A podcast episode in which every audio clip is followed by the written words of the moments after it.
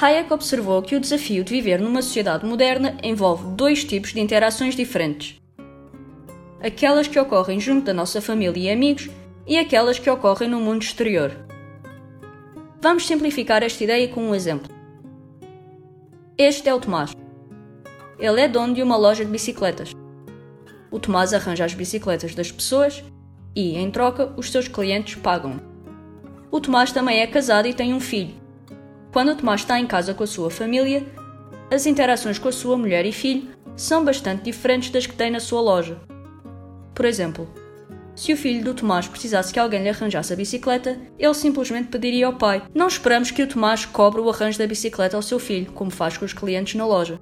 Hayek observou que a família não é um mercado e que as regras do mercado não se aplicam à família. Enquanto pai, o Tomás sente-se satisfeito por ajudar o seu filho e arranjar-lhe a bicicleta. Esta satisfação é diferente dos sentimentos que ele experiencia com os seus clientes, que, na sua maioria, o Tomás não conhece. Da mesma forma, Hayek explicou que a sociedade não pode operar como uma família. Se o Tomás tratasse os seus clientes como o seu filho e não cobrasse pelo arranjo das bicicletas, o seu negócio iria falir.